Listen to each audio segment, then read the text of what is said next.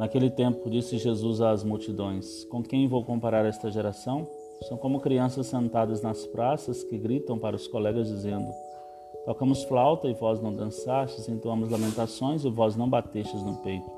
Viu João, que não come nem bebe, dizem ele está com o demônio. Viu o filho do homem que come e bebe, dizem é um comilão e beberrão, amigo de cobradores de impostos, de pecadores.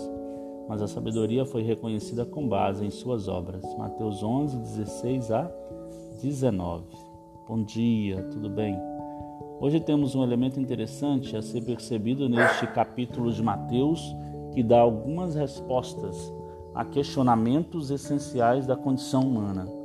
Hoje temos a questão da comparação feita das pessoas com crianças que vivem indefinidas, ou não sabem de fato o que quer, ao mesmo tempo que quer isso, não quer mais.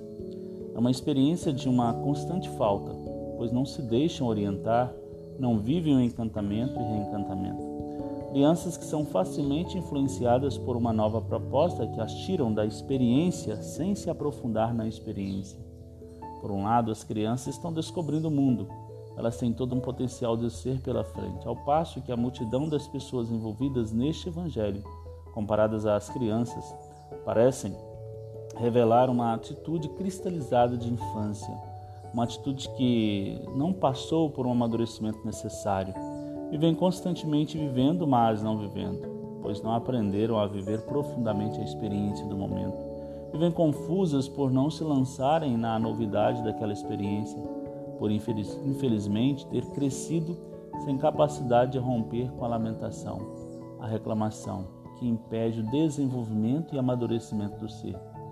Tal aproveitar o dia de hoje para conversar com sua criança interior?